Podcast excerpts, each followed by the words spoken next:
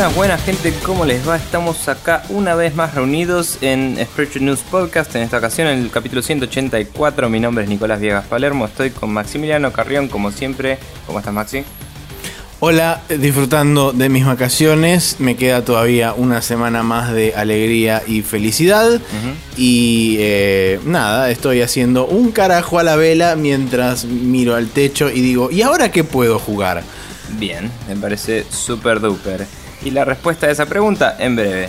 Eh, vamos a agradecer a la gente que nos ha escrito por diversos medios como Jorge Peiret, Matías Paz, Fede Gartenbank, Sergio Suárez, Leonardo Colo Valdés, Hoberg, de Rayos Cato, digo claramente, eh, Maxi Rearte Fava y Nicolás Venegas. Eh, también por el sitio pasó Lucas Aurín y tenemos un comentario tuyo destacado de Marcelosa Go. Marcelosa que dice, ¿cómo va? Muy interesante el Superhot. Me parece de esas parece de esas experiencias que por más que te lo cuenten y veas videos, hay que jugarlo para entender realmente de qué es la cosa. Sobre el VR, creo que creo que no hay cosas que pueden interesarme menos pero que una vez que se logre ubicar en un precio más accesible puede que sea, el, puede que sea un periférico que llegue para quedarse, al no necesitar juegos desarrollados específicamente para ella para subsistir, como pasó en la era de las light guns. Street Fighter V, ¿qué te puedo decir? Me parece por lejos el peor Street Fighter que jugué en mi vida y no hablo de su no contenido. Me refiero puntualmente como Street Fighter. Es una de las cosas menos impresionantes que he visto. Incluso el Street Fighter 1 cuando salió era una locura. Seis botones para un juego de pelea. dice. Eh, el salto al 2 fue tremendo, el 2 al alfa ni hablar, el 3 fue un juego re distinto y el 4 también, cada uno fantástico en lo suyo manteniendo una base, expandiéndose y mandando mecánicas nuevas y que le aportaban una bocha al juego. ¿Qué hay en Street Fighter 5? Nada. La barrita esa de B-Trigger, que es una porquería simplista más no poder. Ponele que los skills de piña y patada media, que son cualquier cosa. encima que muchos antes, eh, encima que muchos antes se lo hacía con un input. Eh, una especial por personaje, eso directamente atrasó 20 años literalmente. Me parece un juego totalmente básico, me parece un... La, ¿Me corres el coso? La involución. No, pero él tenía justo el, coso que me, tapaba ahí el coso. me parece una involución absoluta de la franquicia. Es bueno, sí. es bueno, sí, pero como Street Fighter yo espero excelencia y eso acá está totalmente ausente. Sí, eh, perdón por poner el cursor en el lugar. sí, no me eh, salía la palabra cursor. Bueno, no sería Marcio Orosa si no hateara un rato, así que bien por el comentario. Eh, sobre el Super J hablaremos más en breve y no sé si también de Street Fighter, veremos. por mi parte tengo el comentario de Lucas Aurín que dice, aún sin Main Quest, muy lindo programa. Sobre todo la charla sobre el VR y las recomendaciones super archi retrotísticas. Em, muy bueno el video de Street Fighter, por cierto, fue como la charla en el podcast, pero con video de fondo, dice. Saludos. Lo destaqué porque no estoy de acuerdo sobre lo del video. Eh, lo vi, la charla está muy buena, pero a mí me gusta cuando juegan mientras hablan. Y me decepcioné un poco de que no fue el caso. Yay. Eh, bueno. Nada, no, y más que nada el audio, que, el audio del juego no esté, me parece medio garrón. Eh, o sea, que esté muy bajito. Eso es una observación para decir nada. Y ahí. Y quería dejarlo así porque no sé, me pintó decirlo ahora. Está bien. Pero bueno, eh, si quiere la gente contactarse eh, con nosotros y decir cosas como estas u otras, o otras más o menos también, porque depende del medio que utilicen. Por ejemplo, si quieren decir menos, si quieren decir hasta 140 caracteres, pueden pasar por Twitter en arroba News. Si quieren utilizar más de 140 caracteres, pueden utilizar cualquiera de los siguientes medios, ya sea un correo electrónico a contact.news.com o pueden pasar por nuestra fanpage en facebook.com barra News y dejan ahí los comentarios, tanto ya sea en la, en la parte de la portada como en cada uno de los episodios que vamos posteando. Pueden pasar también, si no, por nuestro sitio oficial, que es donde también están todos los posts semana a semana de cada uno de los podcasts. Y pueden dejar comentarios ahí abajo y nosotros los leemos, pasamos y después eh, o bien respondemos ahí en el sitio o bien respondemos acá en el programa como hicimos recién con Lucas. Bien. Eh, bueno, vamos a pasar a los jueguitos que jugamos en la semana y se llaman Uploading sección.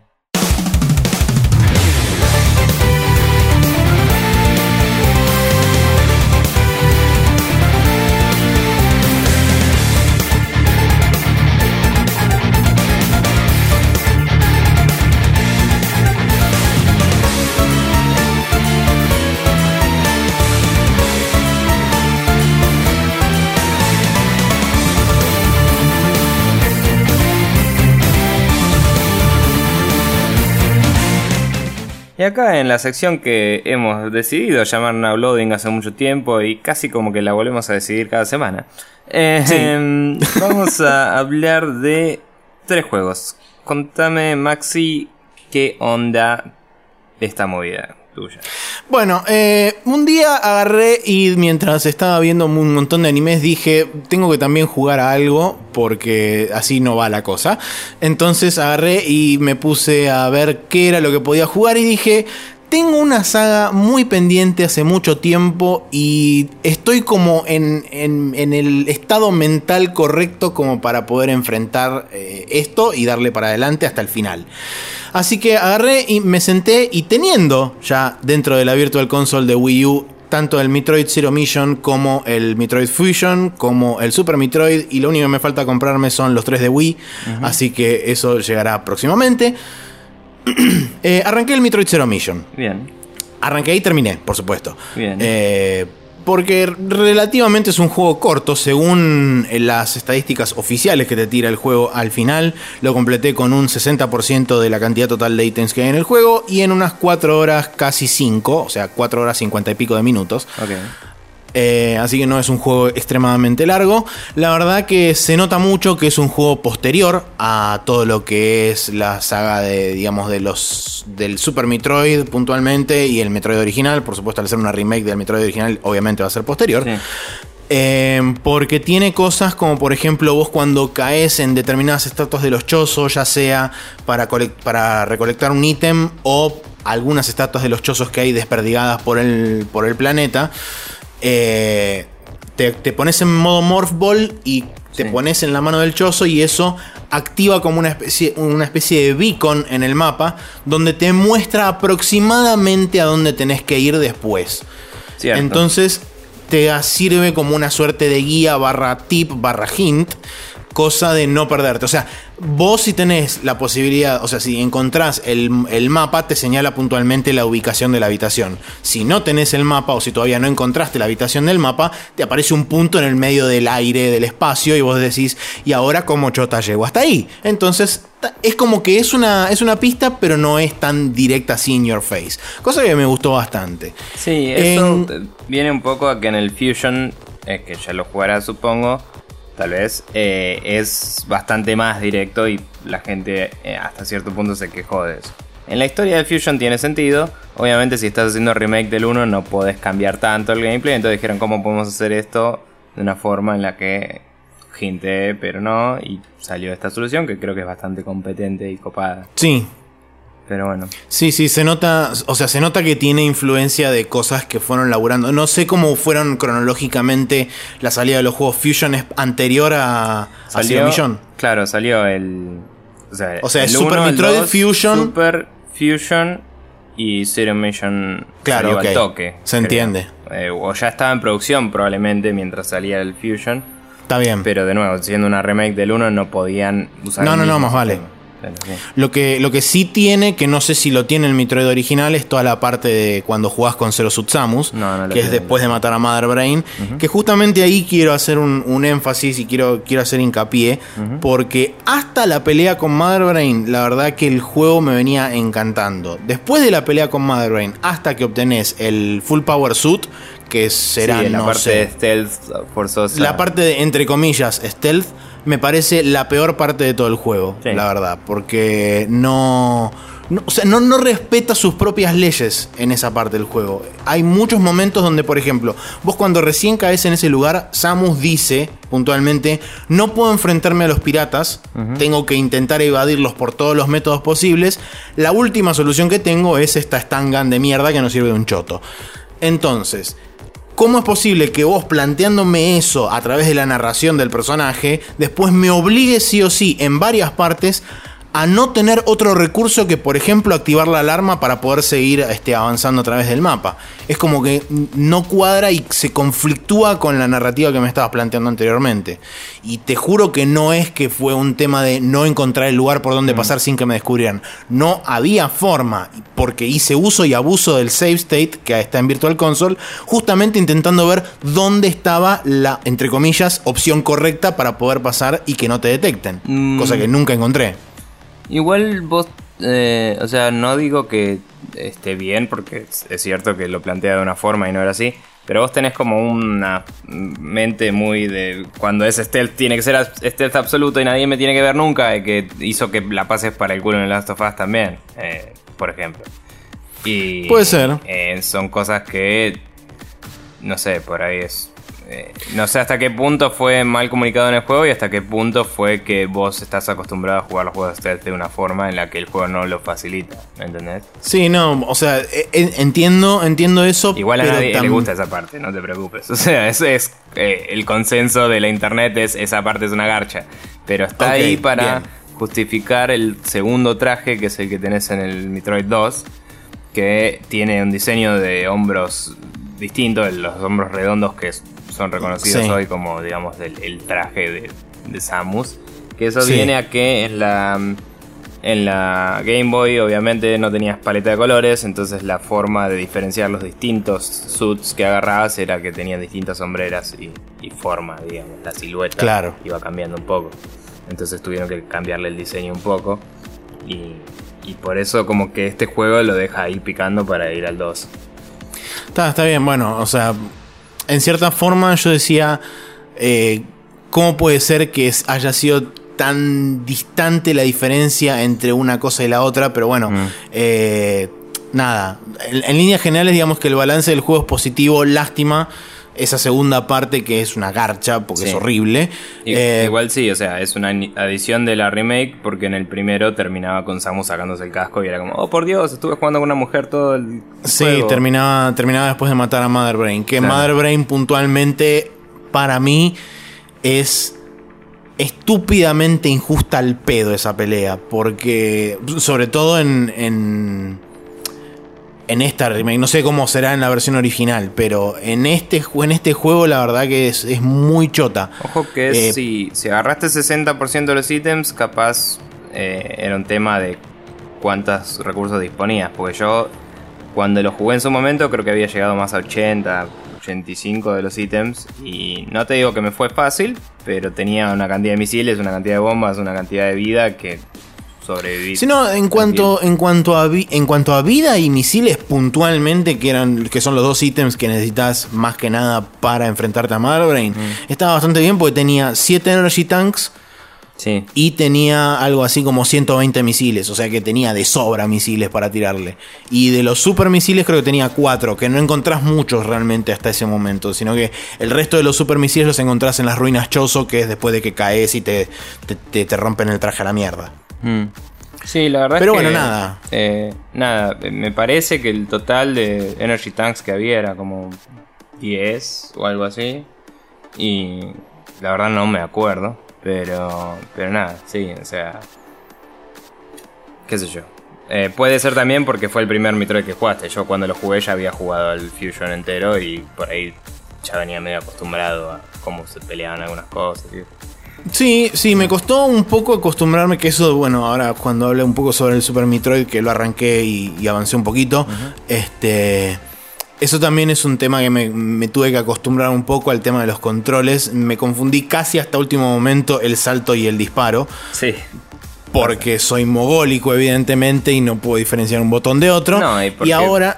Están mapeados de una forma rara, qué sé yo. Y ahora en el, en el Super Metroid tengo eh, el botón que yo utilizaba para disparar es el de correr, que es la B. Y entonces es como, ah, Dios, ahora tengo que poner la mano en una forma rara para poder correr, disparar y saltar toda la vez. Y es como raro.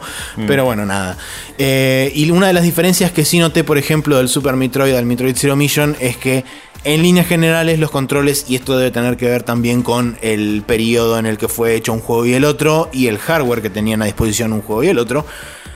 Quizás, supongo. Eh, los controles puntualmente están muchísimo más ajustados y son bastante más precisos en el Zero Mission que en el Super Metroid. En el Super Metroid, no sé si es un tema del cómo está planteado lo que es, digamos, el diseño en cuanto a nivel y demás, pero tanto el salto como la respuesta de los tiros y qué sé yo, es como que tienen una cadencia al vos apretar el botón que medio que te tenés que reacostumbrar viniendo de, por ejemplo, el, Zero Mission como me pasó a mí. Yo creo que varía bastante de lo que es el tiempo de reacción y eso debe ser intencional, pero también tenés esas boludeces como tenés un botón específico para correr en el cual la animación es prácticamente la misma y no te das cuenta la diferencia casi. Y cuando decís, ¿por qué no acelera el personaje listo como hace en el Fusion y en el Zero Mission? claro. Eh, o sea, esas son cosas que mejoraron después que realmente le pesan mucho al Super Metroid. Yo, bueno, vos viste mientras editaba los videos que hice cuando lo jugué y todo, que o sea, sí es un buen juego y todo, pero está bastante overrated para mí. Eh, para mí, eh, o sea, tiene lo de ser el Metroid que estableció la fórmula para siempre, digamos. Eh, del Metroidvania, entre comillas. Sí. porque los anteriores eran más lineales y era otra movida. Pero el. El Zero Mission y el Fusion, para mí son mejores Metroid, digamos. O sea, es como. Está bien. Es que hay que tener en cuenta. El, Super es Metroid, entre comillas, como definición. Por ahí los otros le parecen menos, mejor, peores Metroid. Pero digo, estos, el Fusion y el Zero Mission me parecen mejores juegos. Y, claro. y son Metroids. Y son Metroids hechos y derechos. No es que, uy, la verdad la cagaron. O sea, hay gente que podría decir eso del Fusion porque es mucho más eh, handholding por todos lados, ya lo vas a ver pero también la experiencia está muy buena, ya, ya lo jugarás. Y el Zero Mission es una remake del 1 con lo que aprendieron durante toda la saga hasta ese momento. Y es... Está perfecto, está buenísimo. Claro, bueno, justamente por eso me parece que por ahí es un poco no te digo sacarle, sacarle mérito, mm. pero sí es por ahí ser un poco injusto con el Super Metroid, porque hay que tener en cuenta que fue, si no el primero, uno de los primeros juegos que estaba básicamente cementando las bases de todo lo que se iba a construir arriba, que son el Zero Mission y el Fusion. No, es que de nuevo, yo digo, sí es un juegazo toda la bola. Digo que está overrated en el sentido de que la gente dice que es el mejor y me parece que no. me parece que lo Pero eso también pasa con un montón de franquicias y otro montón de juegos. Todo el mundo, hay un montón de gente que dice que Ocarina of Time es el mejor juego del mundo. Y bueno.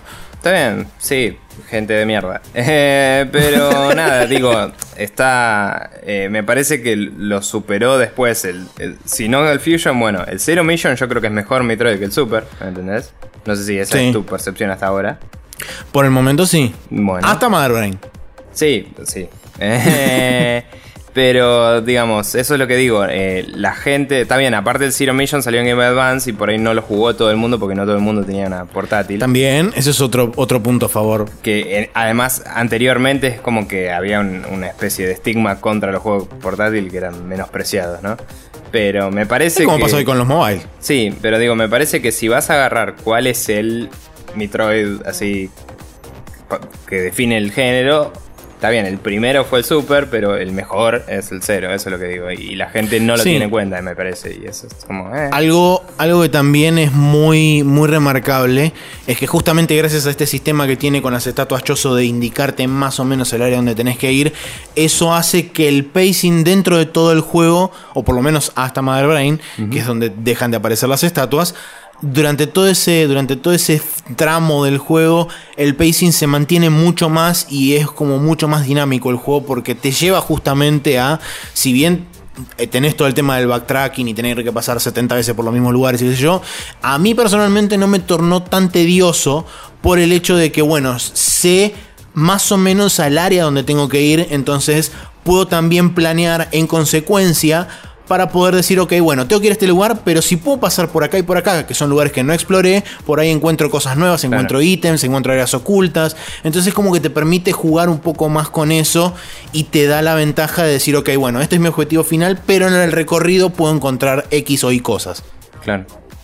Sí, eh, nada, bueno, eso. Bien. ¿Y, estás igual disfrutando el, Super o te estaba resultando sí, No, el Super Metroid lo estoy disfrutando, pero digamos que mm, con el, con el agregado de, bueno, inevitablemente compararlo al Zero Mission y tener que ponerme y decir, ok, bueno, esto es anterior, no tengo que juzgarlo en, digamos, negativamente por un montón de otras cosas. Sí, pero digo, fuera, fuera de estoy disfrutando como una experiencia en sí misma, nada más. Fuera de juzgarlo o no juzgarlo, digo, ¿te resulta frustrante o, te parece que le faltan cosas? Por el momento no. Lo único que no te digo que me frustra por ahora, pero vamos a ver cuando me tenga que enfrentar a un jefe a ver qué tal me va, es puntualmente el tema del movimiento y el salto. Son las únicas dos cosas. Claro. Son las únicas dos cosas que mm, por el momento creo que veo a futuro que me pueden llegar a joder eventualmente y de putear feo. Y yo me acuerdo que cuando lo jugué, que nada, está ahí en YouTube y algún día debería retomarlo, eh, lo que me pasó bastante fue eh, que los, los tiles que se rompen y después se regeneran y eso como que no quedan en evidencia como lo hacen en el Fusion y el Zero Mission. Y a veces me quedaba medio atrapado en lugares que tipo no sabes cómo salir. Sí. Eh, como sí, me acuerdo de haberlo visto. Todavía no me pasó, pero me acuerdo de haberlo visto. Hay, una diferencia entre, digamos, el misterio y eh, no estoy comunicando visualmente bien las cosas. Sí, eso sí se lo recrimino al juego. Es tipo. Eh, no establecieron un lenguaje visual copado para demostrar eso hasta después del Super Metroid. Eso, eso le falta a ese juego, diría. Eh, porque que esconda los secretos está bien, pero si entro a una habitación secreta y después no puedo salir por un rato porque no encuentro la puta salida, es está mal, tío. Sí, sí, tal cual. Y eso sí, contra eso no, no hay vuelta era por las capas del Super Nintendo que tenía algo que estaba por encima del tile que me mostraba por dónde salir. Y es como, mira qué lindo el decorado, déjame. Sí, en el, en el Zero Mission eso lo solucionan bastante elegantemente cuando te hacen las transparencias. Sí, sí, sí, sí. Pero bueno, nada, bien, Metroid, aguante todo. Eh, voy a ver si lo retomo también, así después lo charlamos en más profundidad tal vez. Eh, em, como yo me acordaba, una última cosa, como yo me acordaba de los videos que había visto cuando vos estabas jugando, estoy antes del primer jefe o sea, viste que tenés. Eh, hay una. Estás en, en Beanstar y tenés toda la parte que es así como verde y qué sé yo. Y vas corriendo todo para la derecha en un pasillo loco. Y tenés una puerta que está mirando desde abajo para vos entrar saltando. Ahí está el primer jefe, que es una planta carnívora media loca. Como me acordaba de eso, dije: No voy a entrar acá, voy a seguir explorando por todos los demás lugares en los que no entré. Y encontré el Charge Beam, encontré como dos cosas de missiles. Eh, y encontré un Energy Tank más. Así que dije: Bueno, ok, ahora estoy más o menos copado como para ir y cagarlo a trompadas. Así que estoy en ese lugar. Lo loco también cuando jugué al, al, Super fue el orden en el que te dan las cosas, porque en el Fusion y el Zero van bastante similar el orden de cómo vas destrabando las cosas. Y el Wave Beam es una de las últimas cosas y esas cosas. Así que, que atacan en área, ¿viste?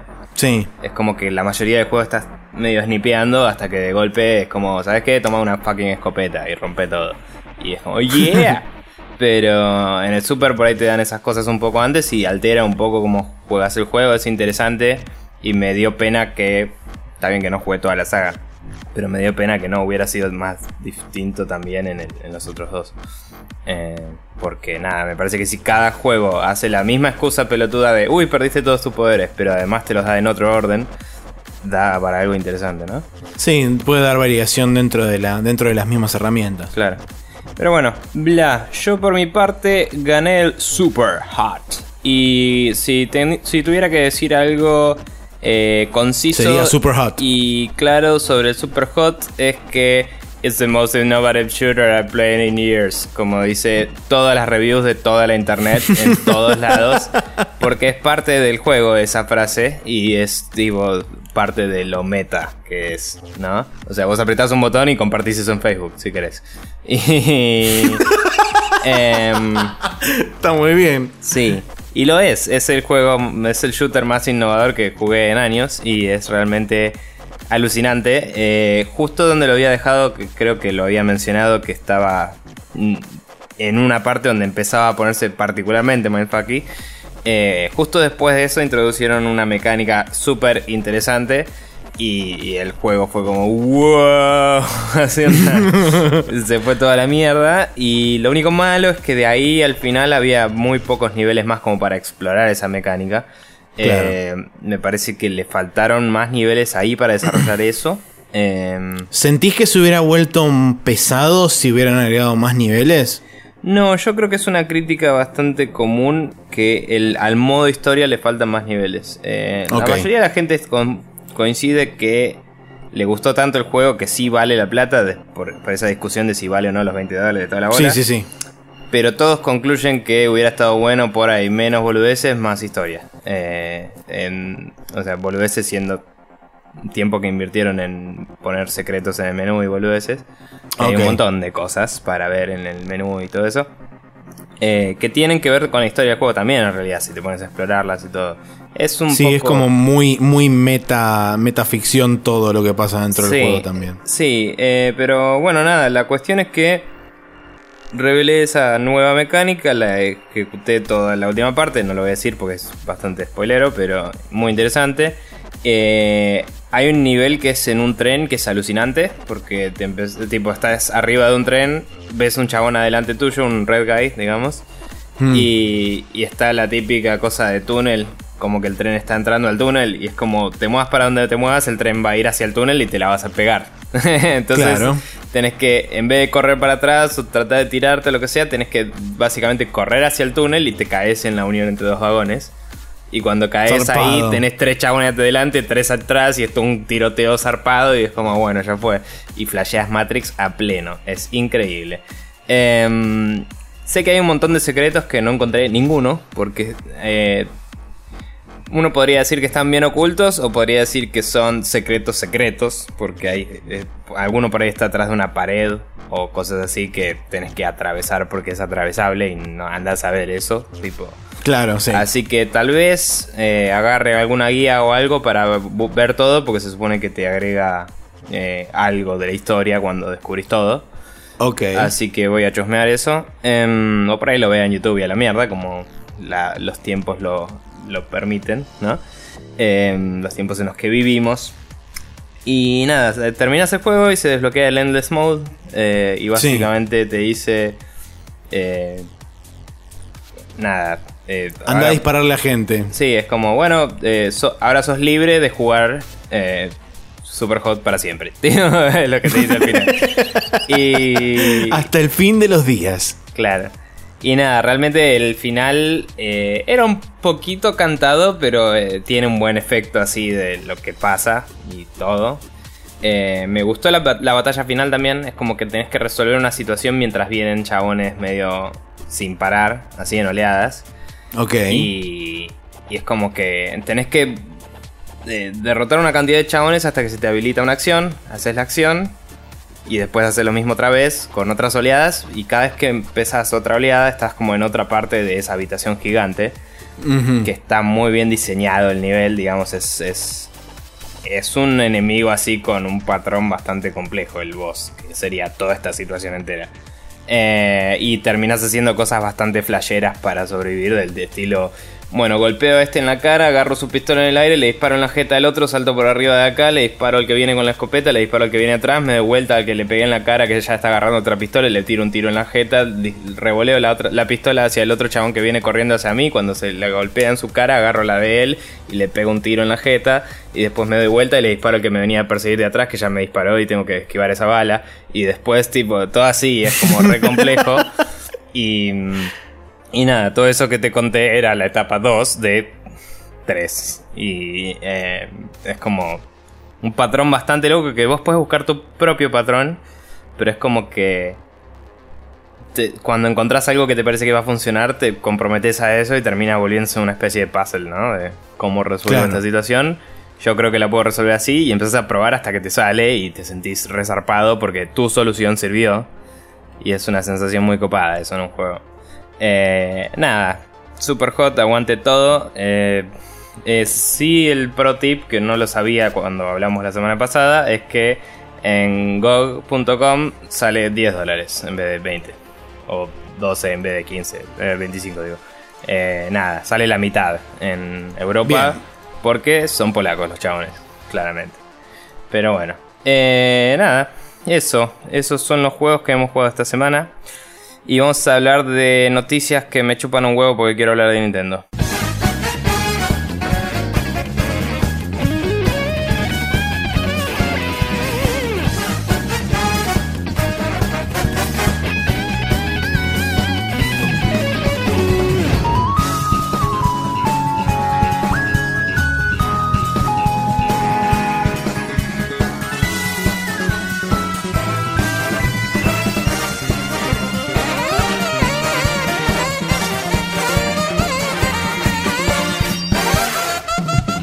Y hoy en noticias que me chupan un huevo porque quiero hablar de Nintendo. Eh, Microsoft. Eh, la, abrió la precompra del HoloLens para developers. Sale 3 mil dólares, como ya se sabía. Eh, van a empezar a ser entregados en marzo y seguramente en algunos pocos meses empezaremos a ver hacia dónde van las ideas de los developers eh, metidos en esto, qué sé yo. Sí, cabe la aclaración que no cualquiera puede comprar un HoloLens Developer Edition. Hay que registrarse con una aplicación especial para poder habilitar la precompra y tiene que ser habilitada Además, uno tiene que estar certificado como Windows eh, con el programa Windows Insider. Así que no es que uno simplemente agarra va y dice, tengo 3 mil dólares, dame uno de esos.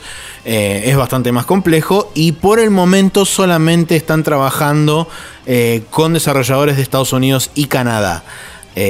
así que esa es la aclaración puntual.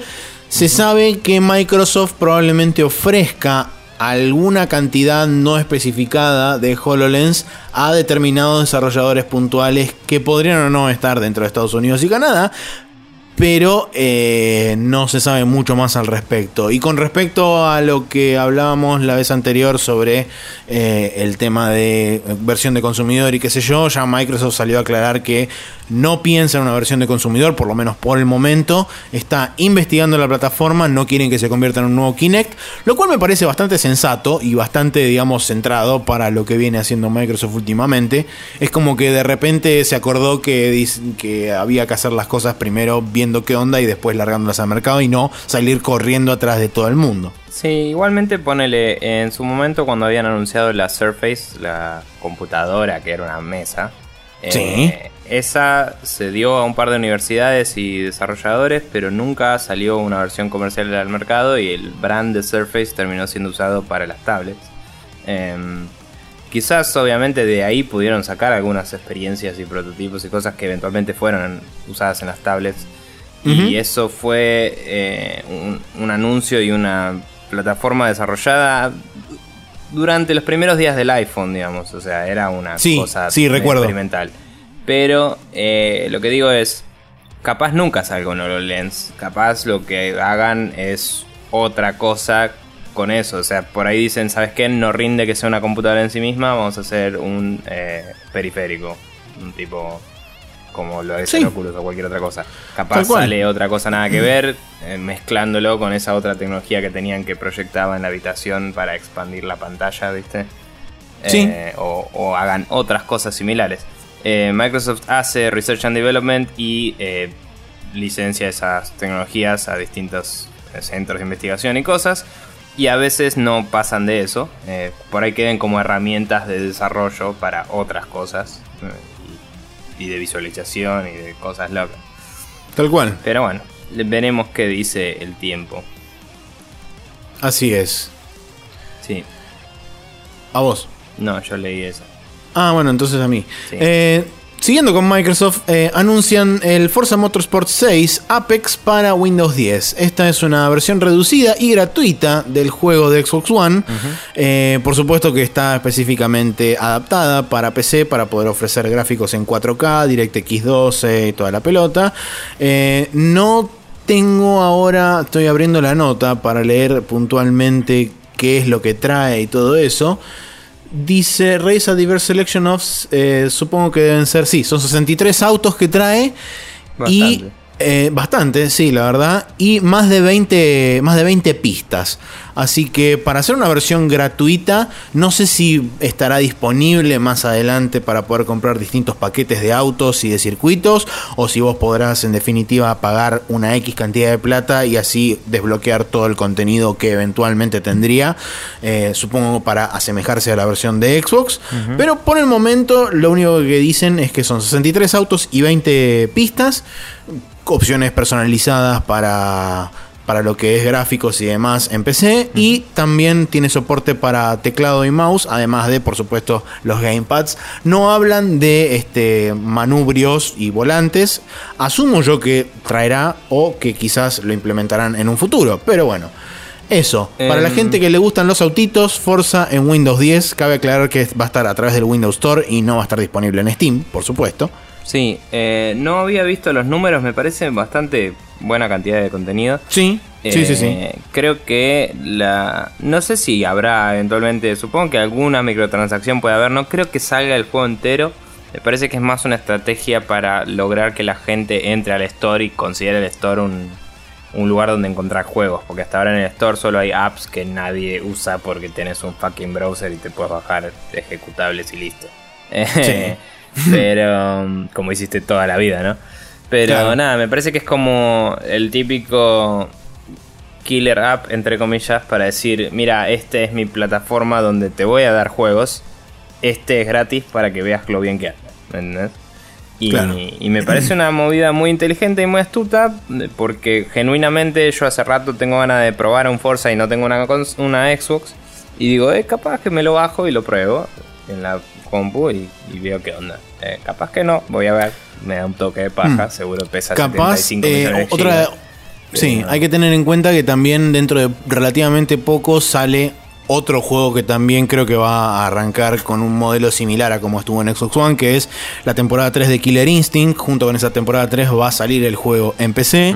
Eh, creo recordar que si no era tipo en esta semana, fue la semana pasada que salió o sale el Gears of War Ultimate Edition, que es la, versión que había salido a mitad del año pasado. Sale ahora en PC. Ese sí va a estar full price o, 50 dólares o lo que haya salido en su momento para Xbox One. Y en abril se viene el Quantum Break que también sale en el store de Windows. Así que bueno, están saliendo cosas en el store de, Windows 10. Claro. Pero bueno, nada, como decía, es, como eso para que te asegures de tener un usuario creado y, entres y, uses la, Sí, y de golpe es como, a ver, bueno, voy a abrir el coso y te sale un cartel de, eh, salió el Quantum Break. Es tipo, a ver qué onda, comprar. Bla. Para Doña Rosa, como dice un amigo.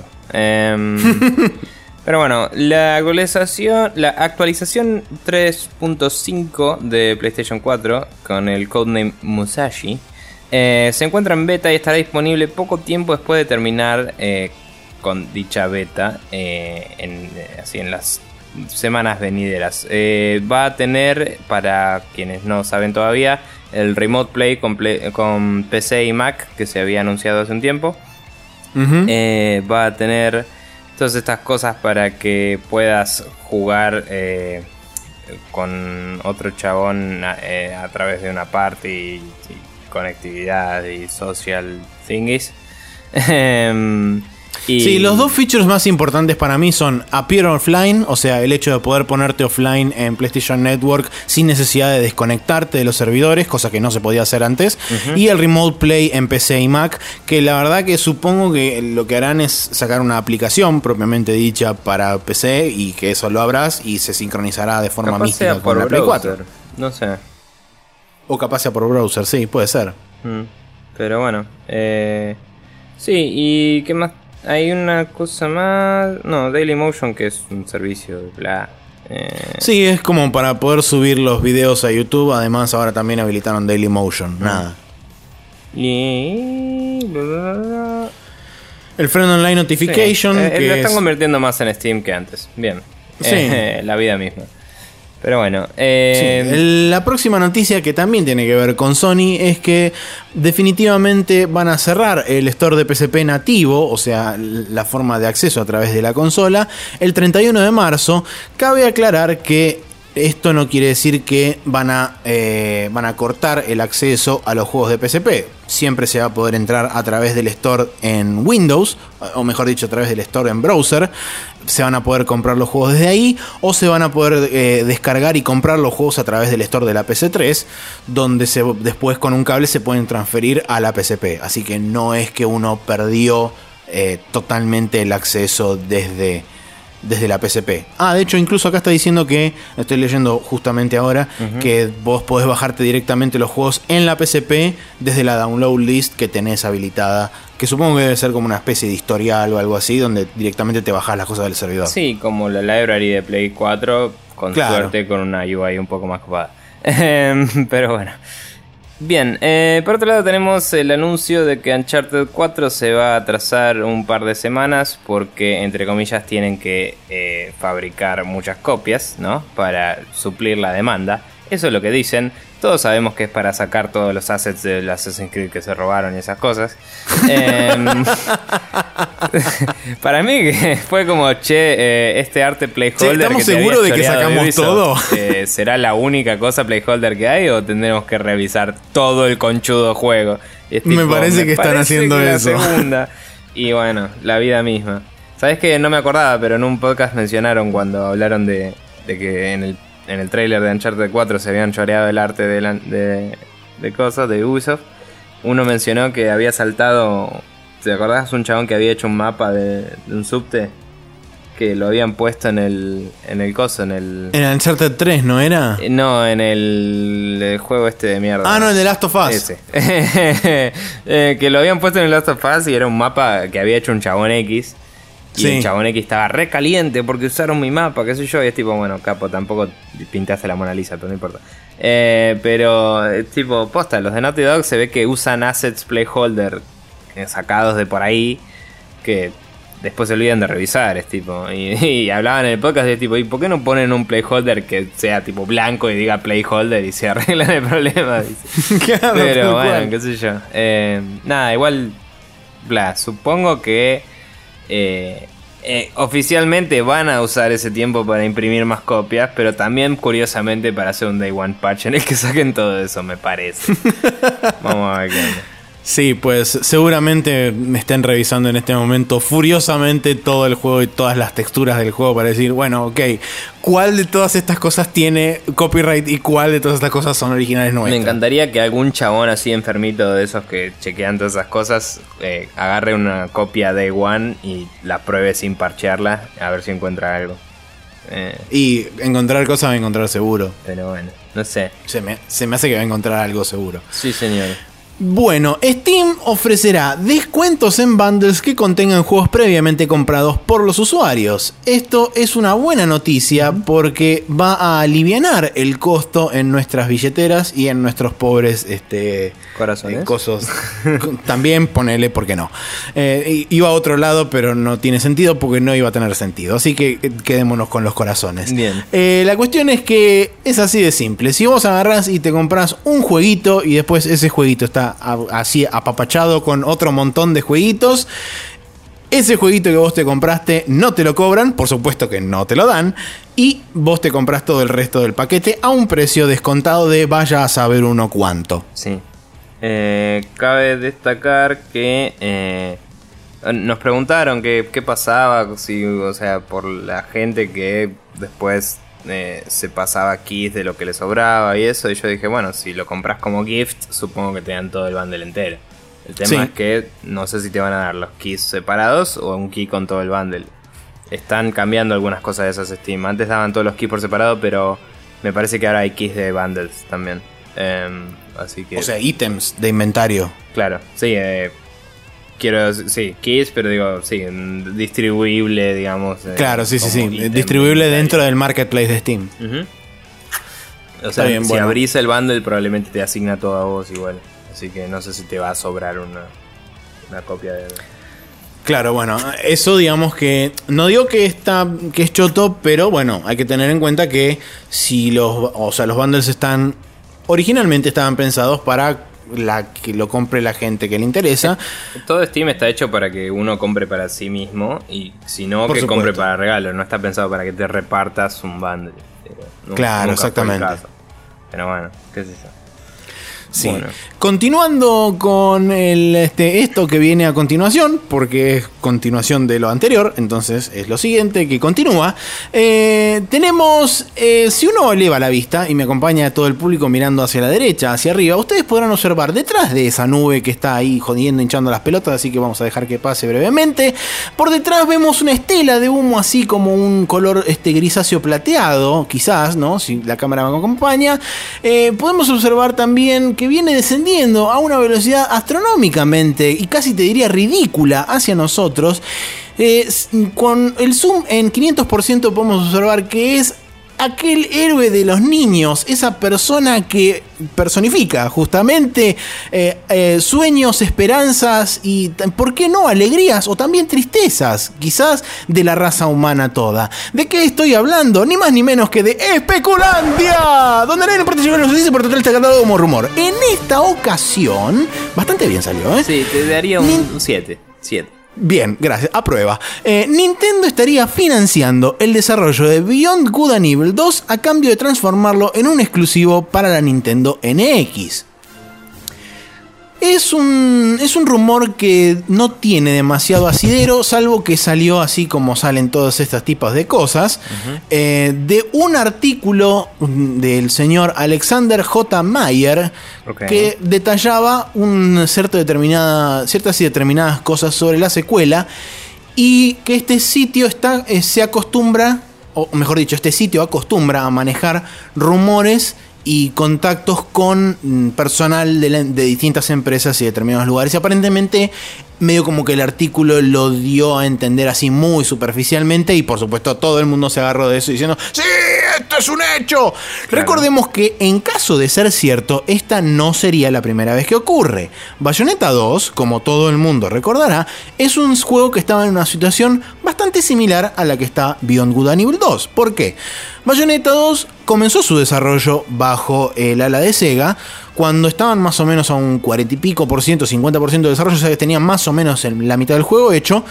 A, Sega se le ocurrió decir, chicos, eh, los jueguitos estos no sirven porque hay que ir a mobile. Y de hecho, sea de paso, vamos a cancelar un montón de proyectos porque tenemos que reducir gastos. Sí, eh, en la volteada. enfocarnos 100% en juegos malos de Sonic. Es a donde está el futuro dijeron. Exactamente. es donde está el futuro. Eh, y bueno, en, la volteada cayó Bayonetta 2 y Platinum no tenía publisher y cuando estaban a punto de rendirse vino Nintendo y les dijo, chicos, tengo una Wii U, es una próxima consola. Eh, si yo les pongo plata, ¿ustedes lo desarrollan para Wii U? Y fue como, y dale. Entonces, no sería raro que el Beyond Good and Evil termine en un destino similar. Pero bueno, habrá que ver a futuro, habrá que ver cuando se anuncie la consola, habrá que ver eh, cuando llegue eventualmente mientras hay explosiones en lo de Nico. Por lo menos eso fue lo que escuché. que, no sé, tiene un perro que le gusta patear mi puerta. Pero, ok, bueno. Bien. Continúa. Y bueno, nada, eso. Quizás suceda, quizás no. Por ahora es todo un rumor. A mí me parece curioso que eh, recordarás el famoso quote de Ubisoft diciendo: eh, No vamos a hacer más juegos AAA para Nintendo nunca. Vamos a dedicarnos a cosas para niños eh, en esa consola y nada más. Y creo que literalmente lo único que sacó Ubisoft de cierto nivel de branding o renombre después de ese statement fueron los de Rayman el Origins y el Legend. Sí. Eh, y capaz algo de los Rabbit, Rabbits, que no me importan. Pero. Sí, no, tal cual. Eh, pero nada, es como. Curioso, ¿no? Justo viniendo de Ubisoft. Eh, yo lo veo, lo veo más que nada. No te digo posible, pero lo veo probable desde el punto de vista que es un juego que es muy de culto y es tipo súper de nicho. No es un juego que sea extremadamente popular y no es un Assassin's Creed, no es un The Division, no es un Watch Dogs, a eso voy. Digamos que eh, sí, Nintendo está, eh, ya que no está pudiendo acaparar todo el mercado, está tratando de darle lo que quiere a cada uno de los nichos que pasan más o menos tangencialmente por su eh, tal órbita y le dice, ¿sabe qué? Vení conmigo. Y los agarra así en el aire a los chabones y se los lleva. Cual Júpiter los atrae con su gravedad y los involucra dentro de su ecosistema. Sí, pero bueno, eh, hablando de Nintendo, vamos a pasar a eh, no hablar de Nintendo todavía porque tengo el calendario, pero después sí. Así que nada, calendario, calendario. para esta semana venidera. El día martes 8 de marzo tenemos el Mind Zero para Windows PC, que no tengo idea de qué es. El Un JRPG simil persona. Tenía sentido. El Shardlight para Windows PC, que tampoco tengo idea de qué es. Ese sí que no sé qué es. El Tom Clancy's The Division para PlayStation 4, Xbox One y Windows PC, que vamos a ver cómo sale. La gente estaba muy contenta con la beta aparentemente. El miércoles 9 tenemos el Tesla Grad para Xbox One, que es un plataformero en el que jugás con Nikola Tesla básicamente. Em, jueves 10 tenemos el The Guest para Windows PC, que tampoco sé qué es. Debe ser como The Witness, pero del otro lado. Claro, o The Seventh Guest, pero es el primero, o algo así.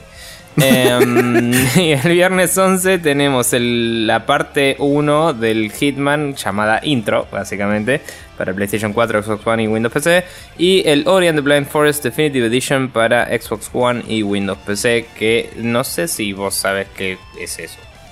Sí, es básicamente una versión rebalanceada, mejorada, con contenido extra y con lo que originalmente iba a ser el DLC, pero metido adentro de la misma versión. Ah, no sabía que iba a haber DLC ni nada. ¿Y eso te lo dan como parche a vos o tenés que comprarlo de nuevo? Mm, no estoy seguro, creo que no. Ok. Eh, para chusmear. Eh, ¿Te gustó el Ori? Así que supongo que vas a chusmear a ver qué onda. Sí, lo voy a chusmear a ver cuánto sale, cuánto está. Quizás si esto se sale, si esto sale en, Steam, que calculo que sí. Eh, quizás para la gente que haya comprado el juego original le den alguna suerte de descuento o algo así. Veremos a ver si es verdad o no. Y dependiendo de eso, lo compraré ahora o lo compraré más adelante. Bueno, y ahora sí vamos a dejar de hablar de cosas que me chupan un huevo y pasar a hablar de Nintendo, que por fin nos dio algo de qué hablar.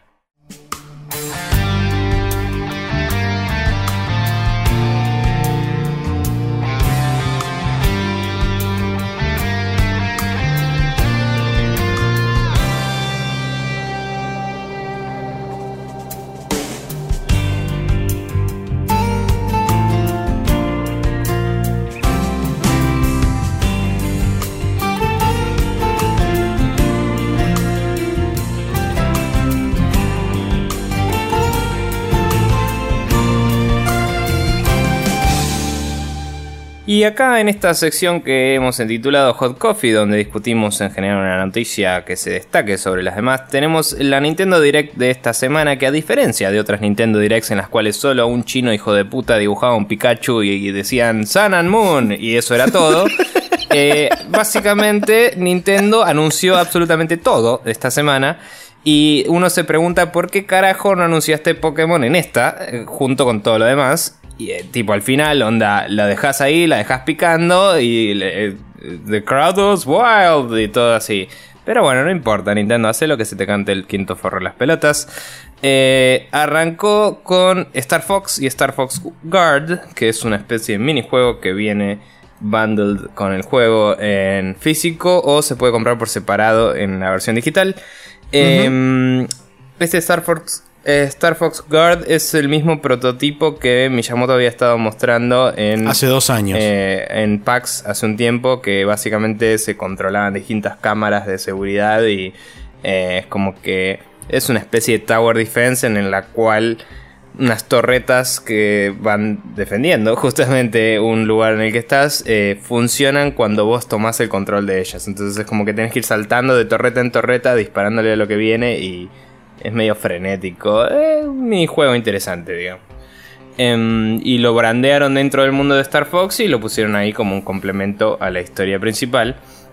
Eh, y en lo que es el juego principal mostraron un nuevo nivel eh, con así criaturas re locas, medio plantosas, whatever, bastante platinumescas. Y eh, además de eso, eh, se habló bastante del branching de la historia y, de la progresión del juego y que está medio basado en cómo era el de Nintendo 64, ¿no? Eh, también dijeron que se puede jugar en un modo en la cual uno controla la nave y otro controla una especie de artillero desde el gamepad. Que anteriormente se sabía que uno podía apuntar usando el gamepad o no. Y ahora resulta que el control se puede descomponer en esas dos partes y jugar en una especie de co-op medio raro ahí. Sí, eh, todavía por supuesto se puede jugar single player y se puede jugar de la misma forma. Lo que sí también, aparentemente, por los reportes que estuve leyendo estos últimos días, junto con la Nintendo, junto con la, con la Direct, salió como una especie de preview del Star Fox Zero. Eh, y lo que comentaban muchos de los que habían probado esta nueva versión es que los controles de movimiento se sentían bastante menos intrusivos, a pesar de que ya confirmaron desde Nintendo que no se van a poder deshabilitar, sino que simplemente lo que hicieron fue ajustarlos para que sean para que no sean tan, tan invasivos a la hora de jugar. Habrá que ver cómo, cómo es realmente la experiencia de jugarlo, porque así, digamos, leyéndolo, uno no puede tener realmente a ciencia cierta un conocimiento o una sensación real de qué es lo que es estar jugando el juego. Yo, eh, siendo japoneses así medio perfeccionistas, les banco más ese tipo de decisiones porque les doy el beneficio de la duda, saben lo que hacen los tipos. Pero bueno. Eh, después de eso, básicamente apareció el Splatoon para decir sigue vivo y eh, se vienen unos balance updates y boludeces. Eh, después el Mario Sonic at the Rio 2016 Olympic Games, que es como un montón de mierda. Eh, sí. Olímpica. Olímpicamente mierda, mierdosa, lo que sea. Una mierda de calibre. No, no me sale la palabra. De proporciones olímpicas. No importa. estaba tratando de tirar un título de salió. y no salió. Pero no importa. Eh, Super Mario Maker tiene un update en el cual agregaron eh, más skins para los Mystery Mushrooms, agregaron puertas con llaves, eh, llaves obviamente, y unas monedas rojas que cuando las juntas todas habilita una llave. Entonces eso va a permitir un poco más de eh, obligar al jugador a, hacer backtracking y cosas interesantes, decía en el coso. Y unos dildos con pinches también agregaron. Eh, sí, agregaron dildos con pinches, eh, tachas más bien, y esas cosas, ¿no? pero bueno, lo que me resulta interesante es que ahora que empezás a tener cosas tan condicionales, ¿cuánto tiempo va a tardar la gente en hacer una calculadora y esas cosas en Mario Maker? de hecho, ya creo que hay una calculadora, así que... Bueno, una, no sé, you know what I mean. Yo creo, yo quiero que hagan un Super Mario Maker adentro de un nivel del Super Mario Maker. Cuando lleguemos a ese nivel. El Kerbal Space Program. Ya fue. Em, pero bueno, no sé, nada. Mario Maker eh, haciendo feliz a la gente desde el año pasado. Ah, una cosa que no, no estamos diciendo. El Star Fox Zero y el Star Fox Guard, como ya se sabe, tienen fecha confirmada de salida. Sale el, 22, de abril. El Mario and the Garcho Olympics sale el 24 de julio. Eh, de, perdón, de junio. Ese es el título bueno, voy a borrar dildos con pinches y voy a poner Mario and the Garcho Olympics. Perfecto. Bueno, mientras tanto yo les sigo contando que finalmente anunciaron con fecha de salida y todo el juego eh, cross entre Shin Megami Tensei y Fire Emblem, que para Occidente se va a llamar Tokyo Mirage Sessions hashtag FE.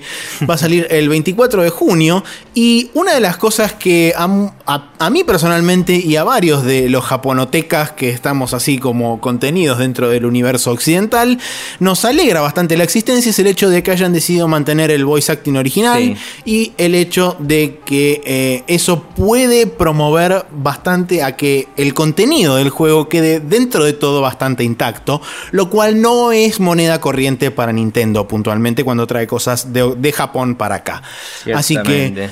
Eh, hay versión física anunciada, así que está todo bien con el mundo y este, la gente está muy feliz. Por lo menos yo estoy muy feliz.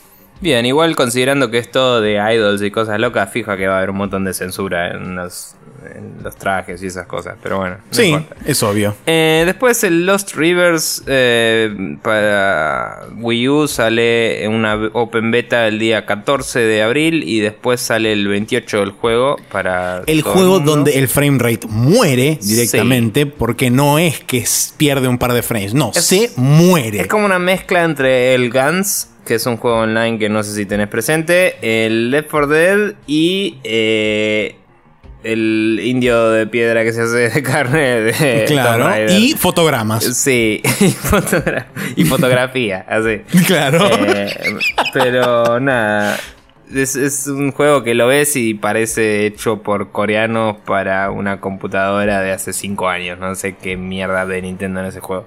Pero no sé, yo tampoco. Eh, Paper Mario Color Splash es un nuevo Paper Mario para Wii U que lo anunciaron de una forma totalmente ble, en la cual dijeron básicamente la nueva entrega del Paper Mario es esta y no sé qué, y se juega en Wii U en vez sí, le dieron re poca relevancia. Fue tipo bombos y platillos la concha de tu madre, es un nuevo Paper Mario, pero bueno, no importa. Se ve muy lindo, eh, se veía medio o sea, me parece que no eligieron el mejor footage para mostrar porque no se mostró mucho el combate ni nada. No sé si se supone que sale este año, entonces debe estar avanzado. Eh, no sé si están guardando mucho. Que debe salir cerca de mi fin de año. No sé si están guardando mucho para hacer una direct de eso o si van a hablar mucho Acordate que en la E3 tienen que mostrar cosas. O si van a hablar mucho de eso en la E3 o qué van a hacer. Pero es como que me pareció que mostraron una parte muy eh, amena y chota y como que se guardaron todo lo bueno. Eh, dicho eso, se ve muy lindo. Eh, todo va a ir alrededor de los colores y esas cosas que les gusta flashear a los japoneses cuando se fuman uno. Y cuando flashean con buena falopa. Sí. Y nada, va a ser un full on Paper Mario, sale en Wii U eh, y supongo que sería la secuela del Thousand Year Door, eh, aunque el Super Paper Mario se supone que tiene también un lugar ahí en el timeline, ¿no? Pero bueno, veremos más adelante de qué va. Eh, Pokémon Tournament para Wii U. Hay Pokémon, se cagan a piñas, Yuppie. Eh, Legend of Zelda Twilight Princess HD sale o salió, no sé. Ya salió. Zelda, etcétera. Eh, My Nintendo eh, ya se puede ir registrando a la gente en Estados Unidos, acá no. Supongo que a través de la consola tal vez sí, porque uno podía hacer cuentas de afuera en hardware de cada zona, así que... Hay que ver porque como es un sistema que está hecho a través de browser y tienen GeoIP activado, no sé si se podrá... o sea, si vos te compras una consola en Estados Unidos y te mudas, puedes seguir accediendo a eso. Eh, así que tal vez ah, funciona. Eh, puede ser, no sé, habría que ver. Qué sé yo, veremos. Eh, después, oh, Mini Mario and Friends Amiibo Challenge es otra entrega de los Mario minis, estos Superstar, bla, etcétera, que son personajitos que se van moviendo cuando armas como caminos para ellos y es medio automático. Todo es un puzzle game interesante. Sí, lo que dijeron es que como, como el nombre lo indica, va a tener una alta compatibilidad con los amigos porque cada uno de los amigos compatibles con el juego va a tener una habilidad única eh, y por supuesto mm, eh, esa habilidad va a influenciar cómo atraviesan el recorrido planteado por, para cada uno. Sí, eh, después más amigos, Yupi. Eh, sí, que hasta que no salga el amigo de Bayonetta a mí me chupa toda la pija. Y sí, yo te puse acá un comentario que dice, cálmate chabón. Eh, nada, ni me acuerdo cuáles eran los que anunciaron, más, no importa. anunciaron los amigos de Animal Crossing y después, al final de todo, anunciaron más amigos todavía. Mm. Pero hasta este momento solamente anunciaron las cartitas de Animal Crossing, el amigo de Isabel con otra ropa y este más amigos porque aguanta vender amigos y, la gente comprar. Y sí, boludo, la estás contando con pala, porque qué, no seguir? Eh, después, eh, juegos de SNES. Uno de, los, uno de, los, anuncios más importantes, me parece, de toda la Direct. Juegos de SNES en la New 3DS. Eh, ya de por sí que solo sea en la New 3DS es medio hijo de puta. hay algunos de estos juegos que estaban solo disponibles antes en la 3DS a través del sistema Ambassador, para los que habían mm. comprado la consola al principio y no estaban disponibles en forma comercial de ninguna forma. Hoy me fijé en el store porque no recordaba que dijeron el price point en el, en el coso. En el no, no lo dicen. Direct, pero están 7.99. Me parece un precio adecuado para juegos de Super Nintendo. Em, y nada, eh, estoy considerando comprar el Super Metroid y ganarlo ahí. Aunque eso significaría no seguir subiendo videos a YouTube. Eh, pero bla, no me parece que estaban tan buenos los videos que estaba haciendo tampoco, así que eh, no sé, eh, me parece que poder jugar al Super Metroid en una portátil vale 8 dólares, creo yo. Y tengo 15 en la cuenta de Nintendo hace un rato ahí tratan, eh, mirándome y diciéndome, gastame, compra jueguitos y esas cosas que dice el dinero a uno. Pero bueno, nada, por ahora los juegos que más relevantes que hay son listados para salir, algunos ya salieron. Super Metroid, F0, Super Mario World y Link to the Past son los más importantes. El Super Mario World y el F0 ya están disponibles a partir del día de ayer. Eh, o bueno, el día de la Direct, estamos grabando el sábado, claramente. Sí. Eh, y la Direct fue el jueves, así que no es ayer tampoco. Em, y bueno, nada, van a salir los otros juegos en las semanas venideras, así que si están esperando alguno, esténse atentos. Eh, Poker Card Jockey 3DS, no tengo las de qué es. En ese momento seguro que me puse a laburar en vez de seguir viendo el video y no le di pelota. Sí, nada, es un juego de cartas mezclado con un juego de carreras de caballos, bla, cualquiera. Japón. Eh, Azure Striker Gamble 2 eh, con el 1 de oferta hasta abril. El 1 está en oferta en 9.99 en el store. Y fue muy bien recibido. Es un juego mega mancero like porque se parece más al Mega Man Zero que a los viejos Mega Man, pero... Ok. Eh, nada, es, es un plataformero así con tiritos bastante interesante que estoy sí, también viéndolo a ver si lo compro o no y el dinero me dice compra. No recuerdo puntualmente si eh, habían anunciado aunque sea ventana de salida para la Sur Striker Gunvolt o si simplemente habían anunciado que estaba el juego. Sé que dijeron que se va a poder jugar con otro personaje que creo que era tu enemigo en el primer juego o algo por el estilo. La verdad que en ese momento yo estaba cualquiera. Sí, yo no le di mucha bola, vi que el footage se veía muy bien. Noté que era otro personaje, no sé quién es, no, no estoy seguro. Eh, Por eso. una aclaración, ya que estamos hablando de, ah, no sé qué onda el trailer, eh, tipo la fecha, todo eso. Eh, muchas veces los trailers que están en la direct no son los mismos que postean en el canal. Así que si quieren más información de los juegos, vayan al canal de YouTube de Nintendo y a veces hay un trailer de historia cuando mostraron gameplay en la direct o al revés. Y datos. Interesante. Suelen ser relevantes. Eh, o la versión extendida de un trailer que por ahí mostraron un cachito de gameplay y un cachito de historia y ahí te muestran claro. todo uno, todo del otro. Es interesante.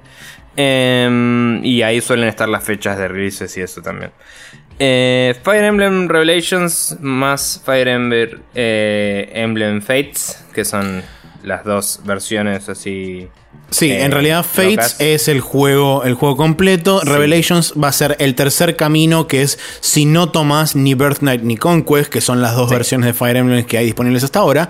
La tercer, el tercer camino.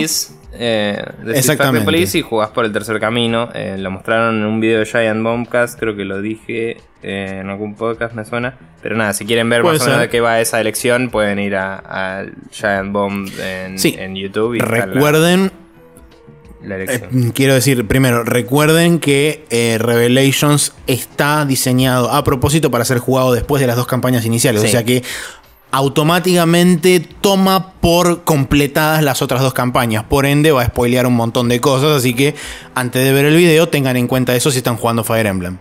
No sé si. O sea, yo creo que cada uno te spoilea cosas de las otras, pues son como historias medio timeless paralelos, digamos. Pero sí, creo, creo que es más difícil. Eso sí es para tener en cuenta. Porque lo que mostraron en el video de Giant Bomb es que cuando tomas un lado en ese lugar, peleas de un lado del otro y si no tomas ninguno de los dos lados, tenés que pelear vos contra los dos lados. Y es como. Ok, bueno. Así que. Complejo el asunto. Pero bueno, eh, sí hay como. O sea, hay como un orden implícito de los juegos de Fire Emblem. Está el. Eh, no me acuerdo qué garcha. ¿Qué? No, perdón, Birthright, Conquest y Revelation son los tres. Claro, ese es el orden implícito que hay porque todo el mundo dice que el Birthright es el más fácil, que es el más parecido al Awakening y además tiene más adiciones que lo hacen más fácil. El eh, Conquest es más parecido a los viejos, que es mucho más lineal y, como la táctica es mucho más prominente y hay objetivos secundarios y cosas que cumplir en las misiones. Y el eh, Revelation es vos contra el mundo. Que el Revelations no hay muchas reviews y eso todavía porque si no compraron o no obtuvieron la versión eh, de coleccionista, que fue muy limitada, eh, no tiene acceso a eso todavía. Entonces no hay muchos reviews al respecto. Claro. Em, solo los medios con copias de review oficiales lo tienen y no spoilearon mucho la historia, entonces no sé cuánto Sí, no, más vale. Pero bueno. Pero bueno, después, aparte de eso, también revelaron el nuevo. los nuevos DLCs que van a ser más mapas para la. no sé si son para la campaña o son para jugar así aparte. Eh, me parece que hay algo de multiplayer, no estoy seguro de cómo es eh, el asunto. Y eh, además, en el viejo al menos, va, en el viejo, en el Awakening, había DLC gratis que vos te podías bajar y básicamente es como que aparecían como side quests así en el medio del mapa. Ok. Eh, eventualmente aparecía un personaje que te decía, che, puedes ir a este lugar y, buscar no sé qué cosa. Y vas y te encuentras con un personaje, tenés un diálogo repelotudo, peleas y por ahí te lo ganás y lo unís a tu party. Y capaz tenés un ítem loco o te encontrás con un merchant que vende algo que normalmente no vendería. Ese tipo de cosas. Eh, estos son mapas de táctica, según dicen. O sea, son misiones. Así que supongo que las deben meter tanto en las misiones como por ahí para hacer skirmish o pelea suelta. están dos, eh, dos, dólares y medio cada uno, dos, 2,50 cada uno. Y mm, hay un map pack que no sé cuánto sale que te incluye un montón de una. Sí, es como una especie de Season Pass, donde te incluye ya todos los map packs que van a salir. Bien, eh, Warriors eh, Legends para 3DS eh, va a tener un Season Pass que tiene nada, cosas. Va a tener todo lo que todo lo que salió como DLC que no está dentro de esta versión, digamos, contenida que salió para la versión de Wii U. Además, si uno precompra el Season Pass, va a venir un traje exclusivo de Ganondorf que solamente va a estar disponible para la versión de 3DS. Aparentemente, las primeras impresiones de la copia del Hyrule Warriors Legends va a venir con una especie de panfleto código loco adentro que va a traer dos códigos, uno para poder redimir un theme de 3DS del Hyrule Warriors Legends. Y el segundo código va a ser para introducir en la versión de Wii U y desbloquear todos los personajes nuevos que van a aparecer en la versión de 3DS. Aparte de esto, en la versión de Wii U va a estar disponible un DLC gratuito, así como también en la versión de 3DS, que va a estar Medley disponible para bajar gratis en, las dos versiones. Lo que sí todavía no hay nada dicho al respecto es sobre si en algún momento van a ser disponibles, van a poner a disposición para comprar eh, o no, no sé, los, los personajes exclusivos de la versión de, de Warriors Legends. Sí, no, no estoy seguro de cómo va a ser, pero bueno. Bien, em, después de eso anunciaron el Disney Art Academy, que es eh, básicamente lo mismo que el Pokémon Art Academy y todos esos. Y lo único que yo quiero es que hagan un video de eso los de Game Grumps, porque no sé si viste los de Pokémon, pero son una locura.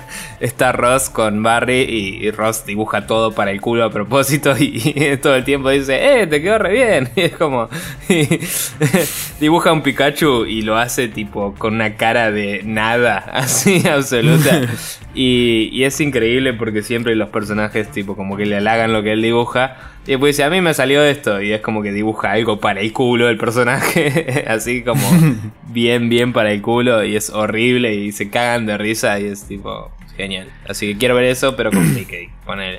Cabe, cabe aclarar que una de la, uno de los tantos rumores que había salido durante la semana que nosotros no comentamos sobre eh, la salida de la NX, qué es lo que va a hacer supuestamente la NX y todo ese tipo de cosas que ya yo personalmente no estoy hinchado la bola de leer. Eh, uno de las, uno de los, de los que habían filtrado información había dicho que en esta Direct Nintendo iba a anunciar el Disney Art Academy para 3DS. Así que digamos que eso le da, entre comillas, un poco más de crédito a lo que había filtrado originalmente sobre alguna de las especificaciones de la NX. Y ese chabón había sido el que dijo que el Zelda de Wii U, que va a salir este año, también va a salir para NX como un título de lanzamiento. Así que habrá que ver cuando se anuncie la, la NX oficialmente y se hable algo del Zelda porque, spoiler alert, en esta de Nintendo Direct Nintendo no dijo absolutamente nada del Zelda. Sí. Eh, bueno, y el Art Academy sale el 13 de mayo. Eh, sí. En 3DS, claramente. Bravely Second en Layer va a tener una demo con historia exclusiva que sale ahora el 10 de marzo. Eh, eso ya se sabía, pero bueno, ahora está la fecha. Y el día 15 de, eh, de abril, sale el juego completo. Eh, Dragon Quest 7, Fragments of the Forgotten Past para 3DS, New 3DS y toda la bola. Va a salir ahora en 2016 en algún momento. Entre comillas está totalmente rehecho. No sé qué tan real es eso porque ya había salido en 3DS en Japón. Así que no sé cuánto volvieron a hacer. Es la versión, de, es la versión japonesa. Sí, no, jodamos. Eh, o sea, el quote me pareció raro como lo dijo, entonces fue como capaz hicieron en realidad, para New 3DS. No, en realidad creo que lo que estamos haciendo alusión es que es una versión rehecha de la versión original del Dragon Quest 7 que había salido, creo si no me equivoco, para Play 2. y este tiene como los personajes un poquito más high poly, algunas boludeces. Me pareció guionado medio raro y eso. Sí, obvio. Lo, quería destacar. Pero bueno, sí, es la versión que salió en Japón. Finalmente va a venir a Occidente. La gente halagó mucho el Dragon Quest 7. Dicen que es uno de los mejorcitos. Así que eh, bien por los eh, fanáticos que la tengan. Como seguramente Neko y Len, por ejemplo. Em, Monster Hunter Generations, que es la versión de eh, Occidente de Monster Hunter Cross, al cual supongo que le sacaron el Cross porque Jesús y toda la mierda. Em, eh, colaboración con Fire Emblem anunciaron en la cual básicamente hay un te puedes vestir de, algunos de los héroes de Fire Emblem, así como en el anterior te podías vestir de Link, ahora te puedes vestir de eh, varios. Em, Ike, nada más, creo. Creo que Mm, el que mostraron era Chrome y no sé si alguno más, no importa, es irrelevante. Eh, las mejores armaduras siempre están hechas de monstruos y no de otros videojuegos, así que no importa. Eh, que podría ser otro título capítulo más, podemos seguir agregando ahí, ya fue. Sí. Em, pero bueno, Eh, nada, va a salir en verano de allá, o sea que invierno de acá en 2016. Eh, sí, entre junio y septiembre. Eh, estuvo en oferta el 2 para el 4 para festejar, digo, eh, pero nada, el 4 suele estar de oferta seguido y seguro que cuando salga este va a estar de nuevo, así que sí. Sí, hay que aclarar también otra cosa, que dijeron que si vos tenés un save dentro de la 3DS del Monster Hunter 4, en el Monster Hunter Generation se te van a habilitar cosas locas y bonus místicos, que por supuesto no revelaron cuáles son, así que habrá que esperar hasta el momento que salga el juego, o que llegue algún momento en que se decidan decir cuál, qué mierda es lo que tiene. Lo que sí no sé eh, es qué carajo esperan para ser amigos de Monster Hunter. Porque tienen gatitos y tienen tipo estúpida cantidad de armaduras, o sea, podrían venderlos a rolete. Y, los monstruos. Y ser, claro, y ser multimillonarios directamente. Quizás cuando hagan el otro Monster Hunter ese que es medio RPG, que es más parecido al Dragon Quest, tengan más sentido. O sea, ¿El MMO decís? ¿Qué? ¿El MMO decís? Eh, no, había uno que era medio de single player. Ah, el Monster Hunter Stories o algo así, ¿no? Sí, whatever. Sí, Heroes, algo, no sé. Sí, ponele. Eh, bien, eh, Metroid Prime Federation Force eh, estaba el señor Tanabe diciendo... Eh, les juro, les juro que es un juego de Metroid hecho y derecho y que tiene relevancia en la historia y qué sé yo, y no es cierto, pero no importa.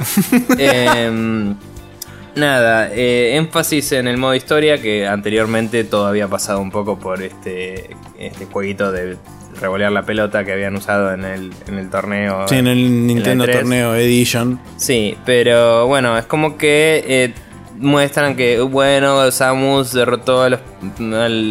desbandó a los piratas, pero siguen estando en el espacio. Entonces la Federación agarró la tecnología del traje de Samus y hizo una fuerza mecanizada reloca. En la cual básicamente hicieron el. Eh, el ¿Cómo mierda se llamaba? el Republic Commando de Star Wars, pero en Metroid. Y son cuatro chabones que tienen que ir y hacer misiones. Lo que sí me gustó eh, es el sistema de clases que tiene, que aparentemente básicamente vos te equipas distintas cosas en tu personaje y según qué te equipas, qué habilidades tenés.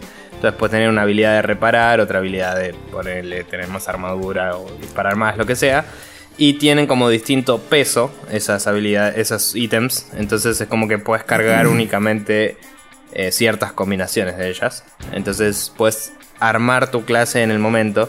Y en cada misión te dan un set de ítems eh, que vos distribuís con tu equipo. Entonces, como bueno, yo agarro esto, vos agarra aquello, qué sé yo. Y me parece una mecánica interesante.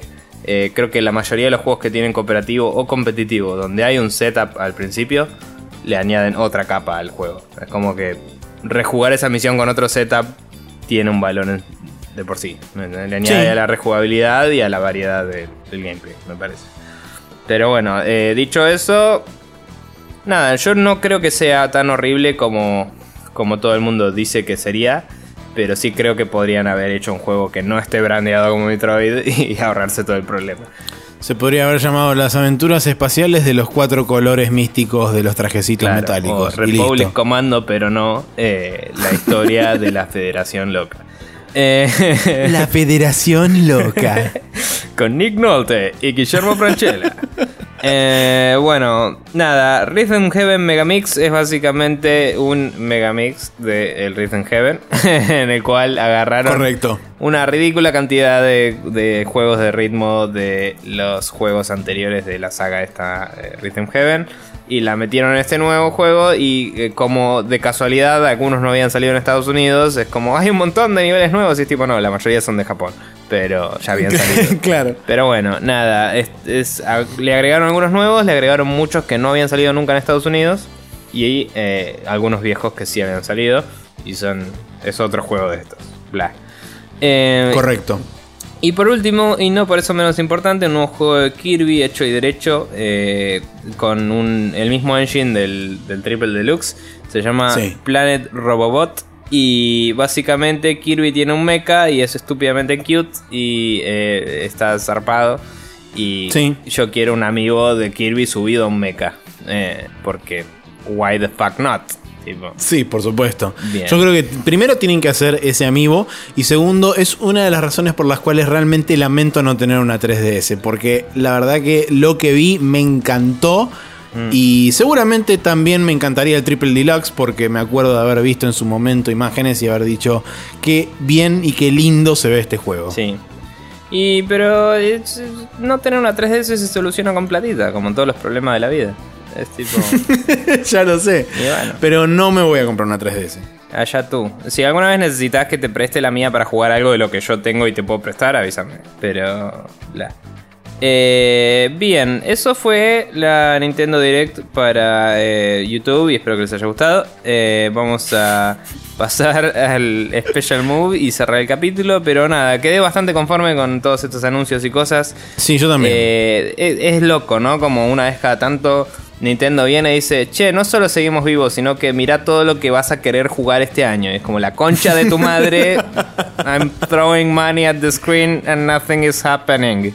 Y es como, bueno. Sí. Eh, es, muy cierto. y es, muy, es muy loco además que tipo, repasás toda la lista y por lo menos una cosa tenés. Sí. Sí, y, todo el mundo que ve la lista, todo el mundo por lo menos una cosa tiene. Y una cosa tenés, y por lo menos una cosa nueva tenés, que no sabías que iba a salir y que está tipo, a pesar de todos los rumores, a pesar de que vienen hablando de los mismos juegos hace años, siempre uno sale de la galera como este de Kirby, que nadie dijo nada, un choto, y de golpe es como, che, está reservado. es tipo, nadie esperaba otro juego de Kirby en 3DS cuando ya hubo uno. Se esperaba que estuvieran elaborando todo para el NX, ¿viste? En general es tipo uno para la portátil, uno para la home console y uno para la siguiente ya. Y acá están como dándole más bola a las plataformas y está bueno eso. Pero bueno, nada. Y sí, Nintendo aguante todo. Vamos a cerrar esto y ir al Special Move.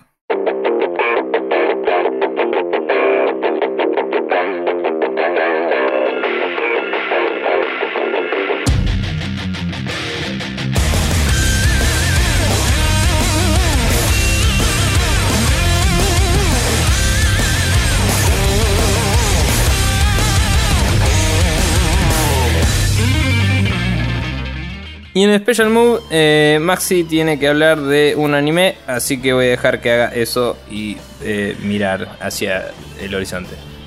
Bueno, mientras Nico mira hacia el horizonte, que es la derecha en este caso. En realidad está para la eh, izquierda, pero era más dramático para acá.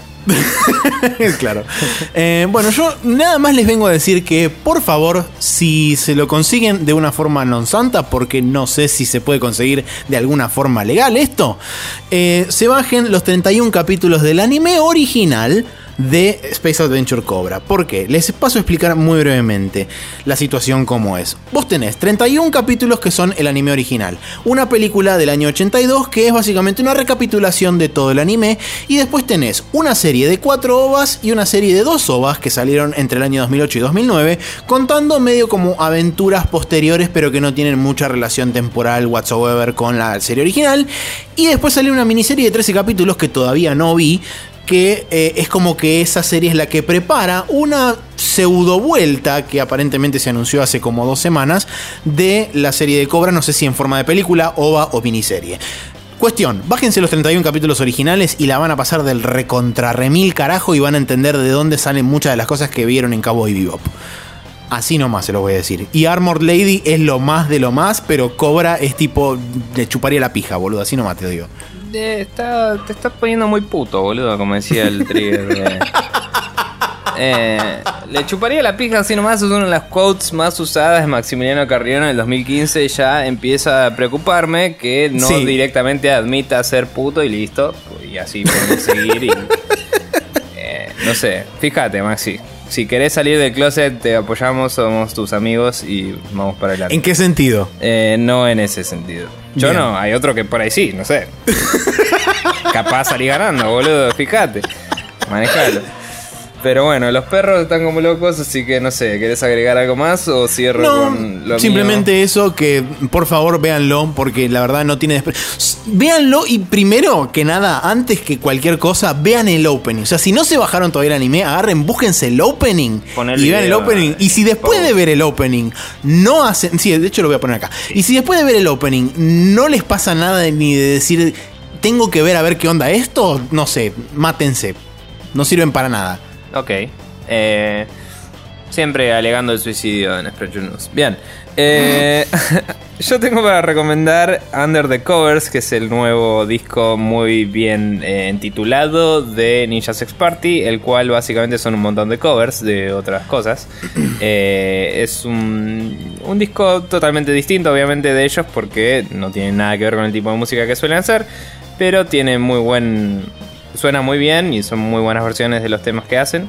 Me gustaron mucho los dos videos que hay en YouTube que voy a meter acá, así los ponemos en el post. Eh, que la verdad es que están producidos de una forma que los ves y estás básicamente viendo algo grabado en los 70s, pero ayer.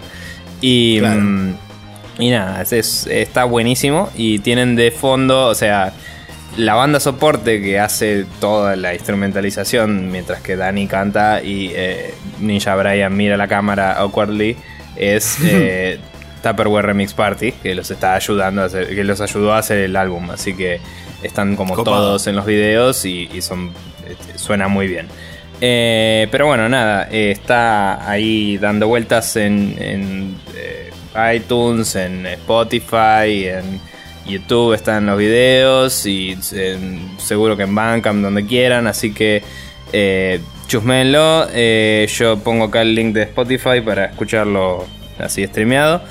Y eh, un Public Service Announcement para el que le interese. Eh, salió la temporada 4 de House of Cards. Ayer me vi dos capítulos. Me hubiera visto todos de una como suelo hacer, pero tenía que ir a despedir a un amigo que se iba a vivir a Estados Unidos. Eh, así que lo recordaremos y lo tendremos en nuestras corazones por siempre. y nada, dos capítulos vi hasta ahora y ya es mejor que la tercera temporada que fue una mierda vomitiva porque eh, no es la tercera temporada. Entonces, tautológicamente es mejor. Yo quiero que termine en esta temporada, así que para la próxima seguramente volvamos a tener un quick shot después de mil años en la cual comentaré si terminó o no bien la temporada y que me pareció tal vez eh, de una forma no spoilera, ¿no? Eh, Muy bien. Pero bueno, ténganlo en cuenta y si quieren hablar sobre eso, lo hablamos. ¿Cómo hace la gente para seguirnos? y seguir toda esta parva de pelotudeces que hemos dicho hoy y otras que van a venir a futuro. Para seguir toda la parva de pelotudeces que hemos dicho hoy y la que hemos acumulado diciendo durante estas últimas 184 semanas, pueden pasar por iTunes y escribir Spreadshot News, o sea, el programita de iTunes y escribir Spreadshot News, donde les va a aparecer nuestro feed y de ahí se suscriben y automáticamente todos los martes a las 0.30 horas va a estar disponible en su dispositivo matanatil de preferencia. Caso contrario, pueden pasar por spreadshotnews.com barra podcast y ese mismo feed copiarlo en su distribuidor de podcast preferido en cualquier dispositivo no manzanátil para de esa forma también poder acceder a estos audios.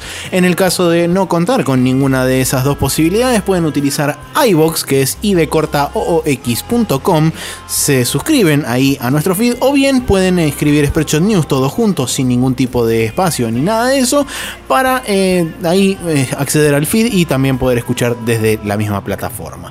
En cuanto a videomagia de esta semana en youtube.com barra News TV que es nuestro sitio de YouTube oficial. Pueden esperar el día miércoles la parte número 28, que es la anteúltima de nuestra guerra contra los extraterrestres hijas de puto. Em, prepárense para un final abrupto, prepárense para un final que va a sacudir sus almas hasta la médula, eh, un final realmente electrizante, una cagada, porque nos hicieron pija, pero eh, va a estar divertido. Sí. Pero bueno, nada, mañana nos juntamos a jugar XCOM 2, te lo recuerdo porque estás de vacaciones y ya no entiendes el espacio-tiempo eh, y cómo funciona.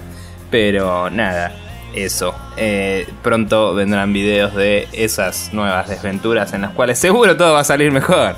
Eh, pero bueno, nada. Eh, eso es todo por el día de la fecha. Eh, voy a postear un teaser que dice que las palabras Mario, Garcha y Corazones son parte del título del capítulo. Me parece muy bien. Y eh, voy a dedicarme a ver House of Cards hasta que me tenga que ir a llevarle un escritorio a Emi y eh, después a jugar básquet y ser sábado en general. ¿Vos qué vas a hacer hoy? ¿Vas a seguir mirando el techo? No, probablemente me. Hoy voy a mirar la pared de la izquierda de eso.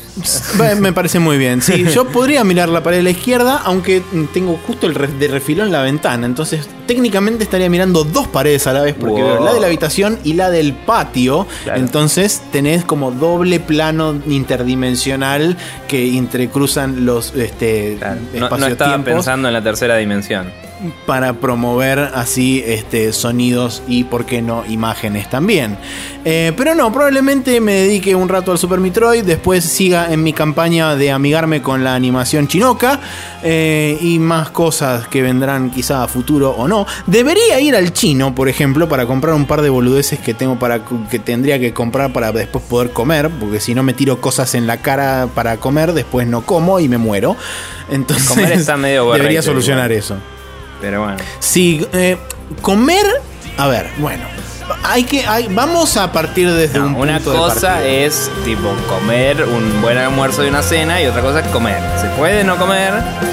Ah, ahí vamos. El miércoles vamos a morfar como hijo de puta. El miércoles vamos a comer, de verdad, como seres humanos que gastan plata y se tiran comida